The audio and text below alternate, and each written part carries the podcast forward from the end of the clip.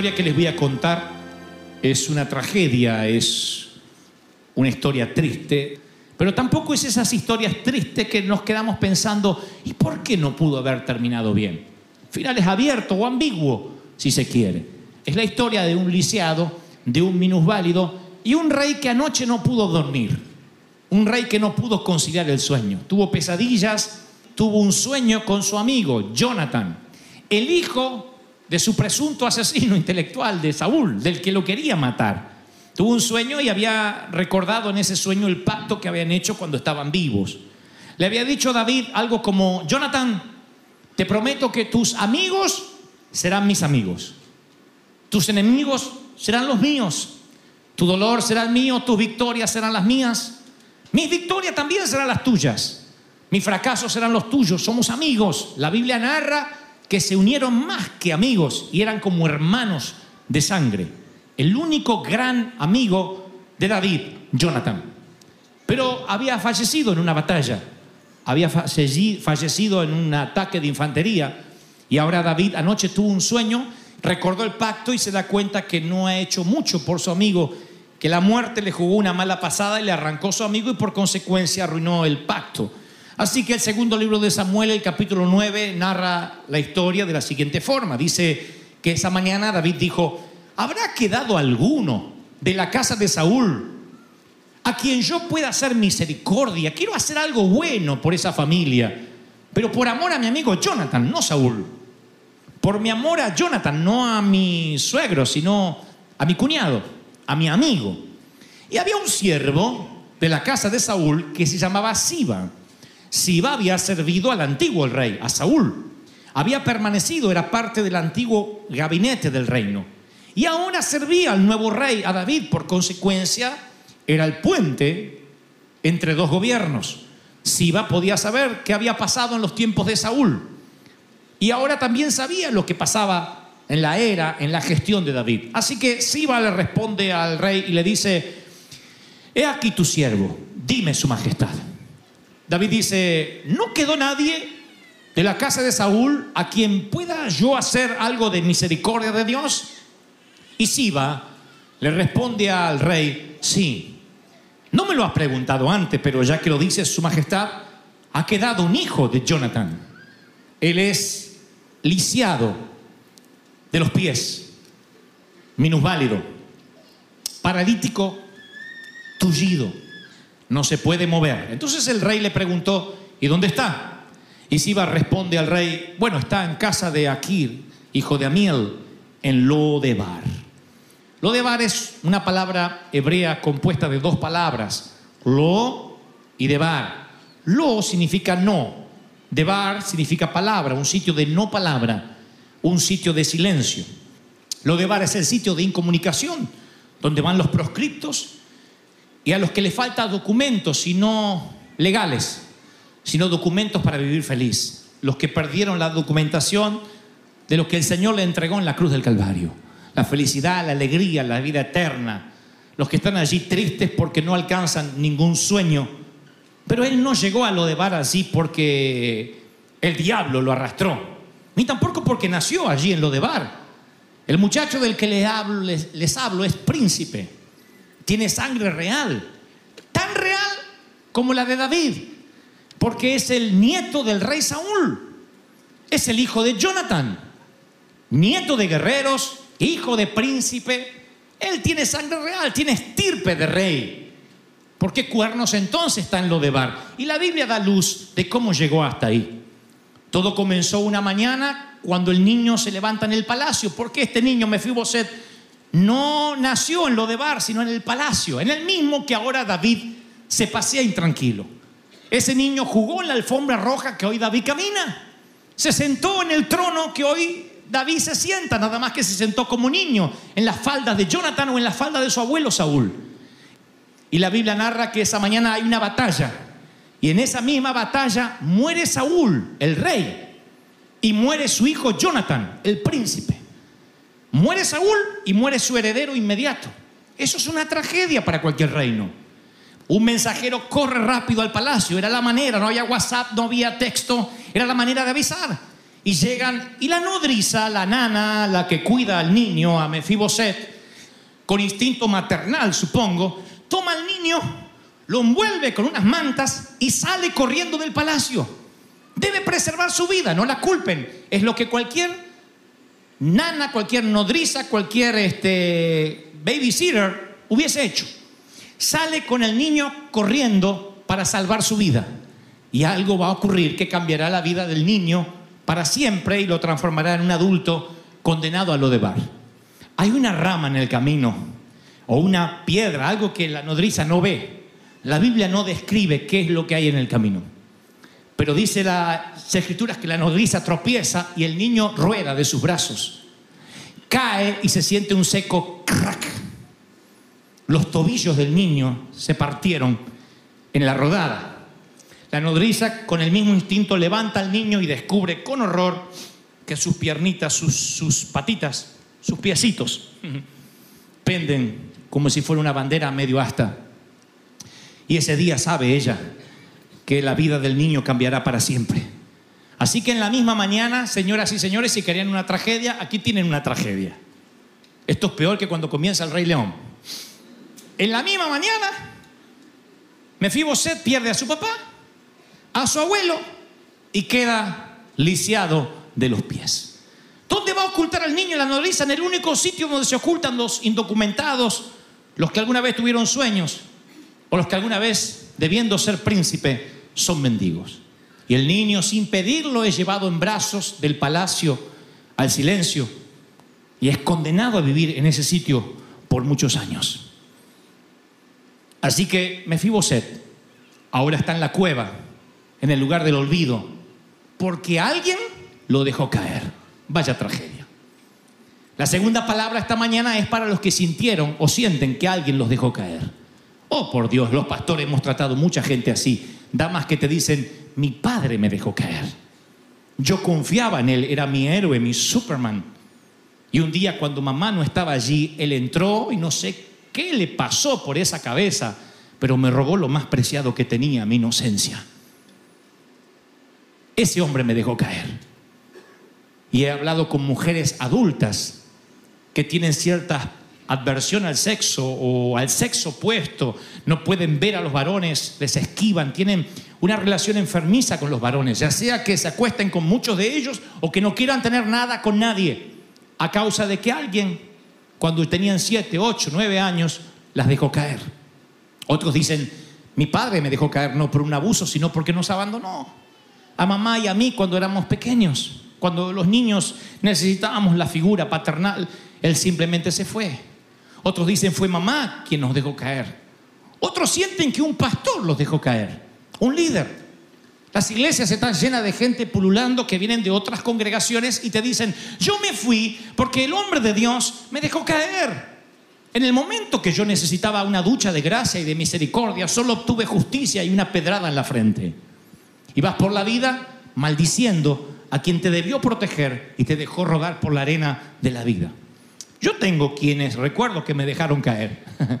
Nada más que no permití que esas huellas calaran demasiado profundo en mi vida y me definieran, determinaran mi futuro. Y hay personas aquí que el Espíritu Santo me dice que les diga que han sentido y han ido por la vida pensando siempre, si no me hubiese encontrado con aquel, si tan solo no hubiese conocido a esa persona, Si tan solo no hubiese recorrido aquel sitio, no hubiese tomado aquel atajo, no hubiese mudado de país, nadie me hubiese dejado caer. Y vas maldiciendo el día, el momento y el lugar en que tu vida cambió tal como la conocías. Lo que pasa es que llevas tanto tiempo maldiciendo tu nodriza que ya no recuerdas lo que es vivir sin ello. Pero dices, alguien me dejó rodar y cargas esa herida por años. El Señor te quiere bendecir, dice, no me busques en tu pasado, yo estoy en tu presente, en tu futuro. Y sigues dolido. ¿Y sabes cuál es el peor dolor? Cuando la gente te dice, fue el Señor que me dejó caer. Fue Dios que me dejó caer. Yo lo he escuchado. Tú dices, Dios, sí, hay gente que siente que Dios los dejó caer porque dicen, Dios pudo haber intervenido y no lo hizo. ¿Qué culpa tenía el bebé que lo tuvimos que perder cuando tenía ocho meses en el vientre? ¿Qué culpa tenía el niño de seis años de, enfermarse de leucemia? Dios pudo haber hecho algo y no lo hizo y sentimos que Dios nos llevaba en los brazos y es como que se distrajo con algo y ¡uh! nos hizo rodar por la arena. Y vamos dolidos con el Señor. El Señor dice, "Es- eres el producto de tus decisiones. No soy yo el culpable, no soy yo quien te dejó caer. En lugar de capitalizar esa experiencia, vivimos con dolor, dolidos. Pero siempre me gustan las historias donde está involucrado Dios. Porque siempre que el rey no puede dormir es porque está recordando algo. Ocurrió con Esther y Mardoqueo, está ocurriendo ahora con David. El rey se levanta intranquilo por la mañana y recuerda sus memorias. El Espíritu Santo me dice que te diga, aunque creas, aunque pienses, aunque estés completamente convencido o convencida que Dios te olvidó, el Señor hoy trae esta palabra porque a su memoria ha subido tu nombre y quiere resarcirte, quiere bendecirte, restituirte. Él recuerda el pacto que hizo contigo. Él recuerda, alguien tiene que aplaudir más que eso. Él recuerda el pacto, aleluya. El rey hace memoria. y dice, yo tuve un pacto. Y llama a Siba. Siba tipifica al Espíritu Santo. Siba tipifica a aquel que va a redarguir, que va a buscar. Siba, aquí en la historia, insisto, es el puente entre dos gobiernos, entre Saúl y David. El rey David le dijo a Siba, tráemelo, tráeme Fiboset. Ve a buscarlo donde sea y tráelo. Necesito restituirlo. Él es un príncipe, no puede vivir en Lodebar. Así que ahora acompáñenme a ver el resto de la historia. Es David enviando a Siba con los carruajes reales y un grupo de soldados a buscar al hijo de Jonathan, al nieto del rey Saúl, de regreso al palacio. Esa mañana él está como siempre, amargado, tirado en su esterilla y de pronto se escuchan el ruido de los carruajes. Y alguien dice, "La eh, David, los carruajes de David, todo el mundo sale corriendo. La nodriza ya está vieja. Eh, bueno, no, quiero herir la sensibilidad de nadie, tiene como 140 años. Y viene y le dice, Mefibosé, ven, ven, yo te llevo. Ella dice, no me toques. La última vez que me cargaste en los brazos me dejaste tullido. Déjame morir. Nadie vendrá a buscar un perro muerto como yo. Perro muerto, así se define él. Esto no es una licencia mía, ¿eh? Así se presentará él en pocas horas cuando esté ante el rey. Le dirá, soy un perro muerto. Un perro es el escalafón más bajo de la cadena alimenticia social en el Medio Oriente. Si a eso le sumas que está muerto, no existes. Eres un perro, un cadáver maloliente, lleno de moscas, de parásitos, de gusanos. Él se define como un perro muerto. Creo que eso también le dice a la nodriza, soy un perro muerto, no me toques. Nadie vendrá por mí. Siba entra una por una a todas las cuevas hasta que finalmente lo reconoce. Así que Siba se para delante de Mefiboset y le dice, tengo una orden real. El rey te mandó llamar. Imaginen el paso de comedia. que el rey que... El rey te mandó llamar. Así que quiere que vayas al palacio. Ajá. Tuvo un ataque de memoria. La sed de venganza volvió. No tiene grandes ejércitos y no tiene grandes enemigos que ahora mata a perros muertos que no se pueden defender. Él no quiere matarte. Él quiere honrarte. sí, claro. El rey está tan aburrido que manda a honrar perros muertos. Por favor, no insultes mi inteligencia. Mátame de una buena vez. No quiero matarte, hombre. Ya, cárguenlo. Y lo cargan. Lo colocan sobre el carro real y lo llevan al palacio. Y ahora va a producirse el encuentro del príncipe y el mendigo, mucho antes que la novela de Dickens. Va a producirse el encuentro del rey que espera ansioso caminando en su alfombra real, saber si lo encontraron, si darán con él. Siente que de alguna forma está haciendo honor al pacto de su amigo Jonathan. Y finalmente traen al muchacho. El muchacho se arrastra en la alfombra del rey y le dice, ¿qué tienes, rey? Para recordarte de un perro muerto como yo. David dice, no, no eres un perro muerto. Tienes olor a perro muerto, pero no lo eres. Nada que un buen baño no pueda resolver. Así que les pediré que te den un buen baño. Y luego de un buen baño, una buena afeitada, colóquenles ropas reales. Voy a restituir lo que la vida te robó. Te voy a bendecir. Te voy a multiplicar. Te voy a dar siete veces más de lo que habías perdido. Porque el rey te mandó llamar. ¿No es maravilloso? Que un rey te restituya cuando no te lo estás esperando. Sientes que la vida se te va y has perdido la fe. Has perdido las batallas y dices, yo ya no espero nada. No puedo ni acercarme a la iglesia. No tengo ánimo ni de cambiarme. Es allí cuando el Espíritu Santo entra al lugar más oscuro. Con una palabra como esta. Y te cargan los brazos. Y tú dices, estoy sucio, estoy inmundo. El Señor dice, sí, ya sé. Pero el rey no te eligió por tu higiene moral. No te eligió porque, por tus calificaciones en la universidad.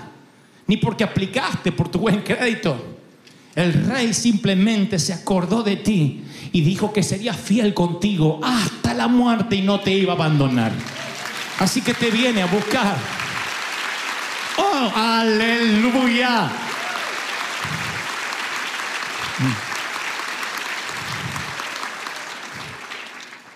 Así que le pegan un buen baño a Mefiboset. Y aquí donde la historia queda abierta, ayúdame Alfred, por favor. Aquí donde la historia queda abierta, porque, bueno, la Biblia dice lo que sucede después. Mefiboset se sienta a la mesa real. Y a pesar de que ahí está Amnón y ah, otros hijos del rey, está Tamar, Salomón, Cefatías, Adonías, Absalón, todos los hijos del rey están allí. Él se da un baño, le ponen ropas reales, pero tiene un problema, sigue siendo lisiado, sus, eh, sus piernas aún no sostienen el peso de su cuerpo. Así que esta bien podría ser improvisadamente una mesa real. Posiblemente en la cabecera esté David. No, no posiblemente, él está allí en la cabecera. Es una mesa mucho más larga que esta, solo tienen que tratar de verla metafóricamente. Así que Absalón está sentado allí, Salomón, Mefiboset está pegándose su buen baño, porque no puede creer que la vida, que el infortunio que toda la vida persiguió a Mefiboset ahora cambia y lo va a transformar en príncipe. Así somos. El Señor nos llama a la mesa real, pero todavía nos avergonzamos de las heridas. Y necesito que oigas bien lo que voy a decirte, porque todos tenemos heridas que no se van a ir, cicatrices. Yo tengo dos. No sé si lo he confesado alguna vez, pero mis manos son horribles. Siempre trato de ocultar mis manos, esencialmente si estamos en televisión. Mis manos, estos dedos se cortaron en la carpintería de papá. Me corté los dedos, literalmente los dos dedos volaron, el índice y el anular, y me los volvieron a injertar. Nunca quedaron bien. Por eso yo siempre digo a mi hijo que está dirigiendo las cámaras que no haga primeros planos de mi mano. Entonces yo trato de usar la izquierda, pero tengo una suerte de reuma aquí en este dedo, un, reuma traumático donde mi dedo se empezó a torcer. Así que si alguien me dice para dónde tengo que ir, siempre lo mando para el otro lado. Es un problema. Le digo, para allá.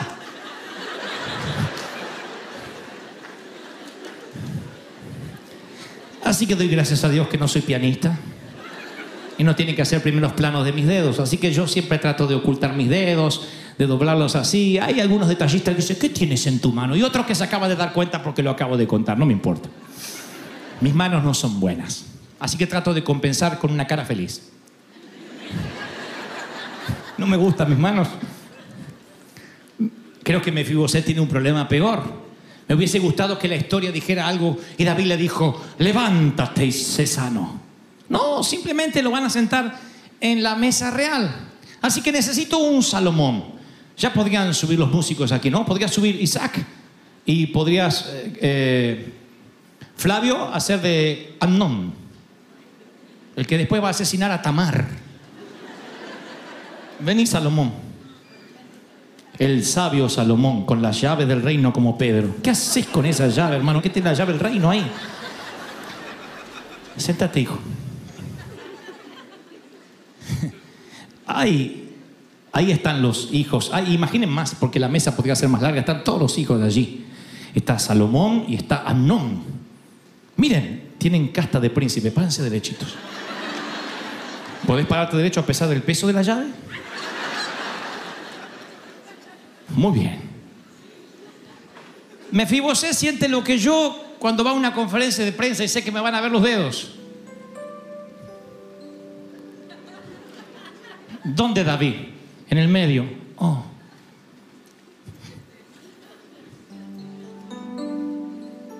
Oh.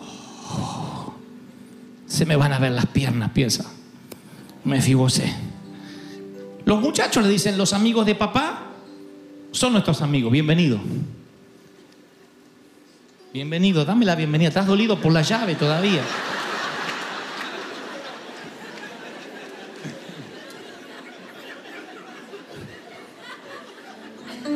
No se rían de mis patas flacas.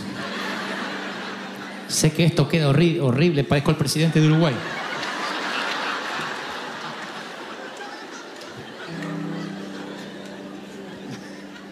Hoy vendrán a tomar fotografías y se me van a ver las piernas. ¿Sabes, David? Te agradezco la restitución, pero se me ven las heridas. David le dice, no te avergüences de tus heridas. David sabe que en muchos años, o quizás lo presiente, en muchos años, alguien tendrá heridas en las palmas de sus manos y pudiendo tener un cuerpo glorificado absolutamente, preferirá quedarse con las heridas y no avergonzarse de ellas para nunca olvidarse de ti. Si Él no se avergüenza de sus heridas, tú no deberías avergonzarte nunca de tus cicatrices. Jamás.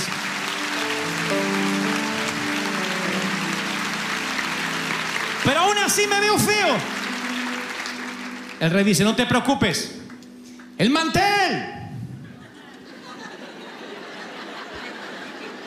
¡Jo! Amo ese mantel. Es un mantel papal.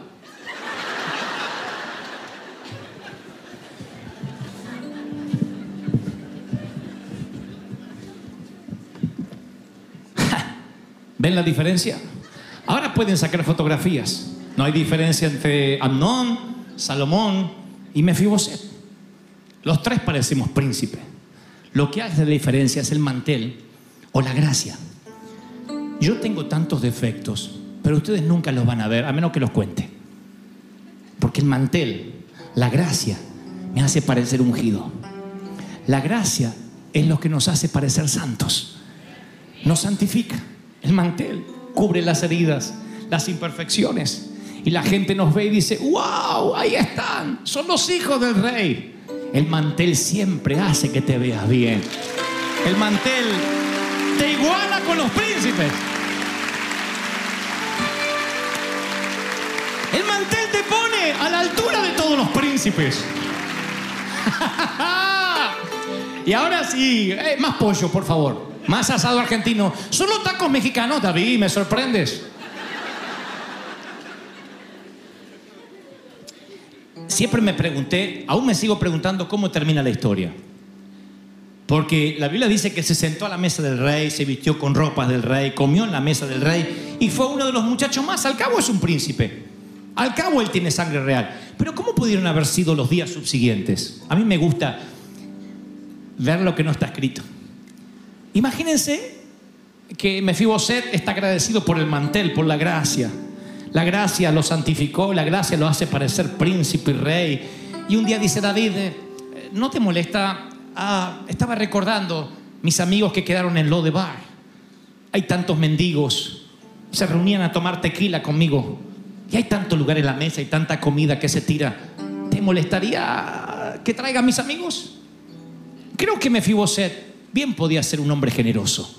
Que si a él le dan generosidad, él corresponde con lo mismo. Pero ¿qué tal si un día Mefiboset es como algunos de River Church del servicio de las nueve? Este pollo me sirvieron, pero puede ser. Yo merezco que me traten de otra forma. Soy un príncipe. Soy alguien real, como Salomón. No tengo diferencia. Yo estuve en este palacio antes que estos mocosos. Acá no me dan amor, me voy a tener que ir de acá, me voy a tener que ir de aquí. Cada vez que este se volvía petulante, lo único que había que hacer era esto. Así quedamos cuando reclamamos cosas. Así somos cuando la gracia nos cubre otra vez. No te puedes mover de la gracia. Gracias. Aleluya. Aleluya. Alguien tiene que decir gracias, Señor. Hay gloria de Dios, hay gracia. Y la palabra hoy es que Él te va a restituir. Es que Él te va a dar todo lo que la vida te robó, lo que el enemigo te robó, lo que Satanás te quiso quitar, lo que te corresponde por derecho, lo que te corresponde porque Dios determinó que te correspondiera. Y nadie, nadie te lo puede quitar.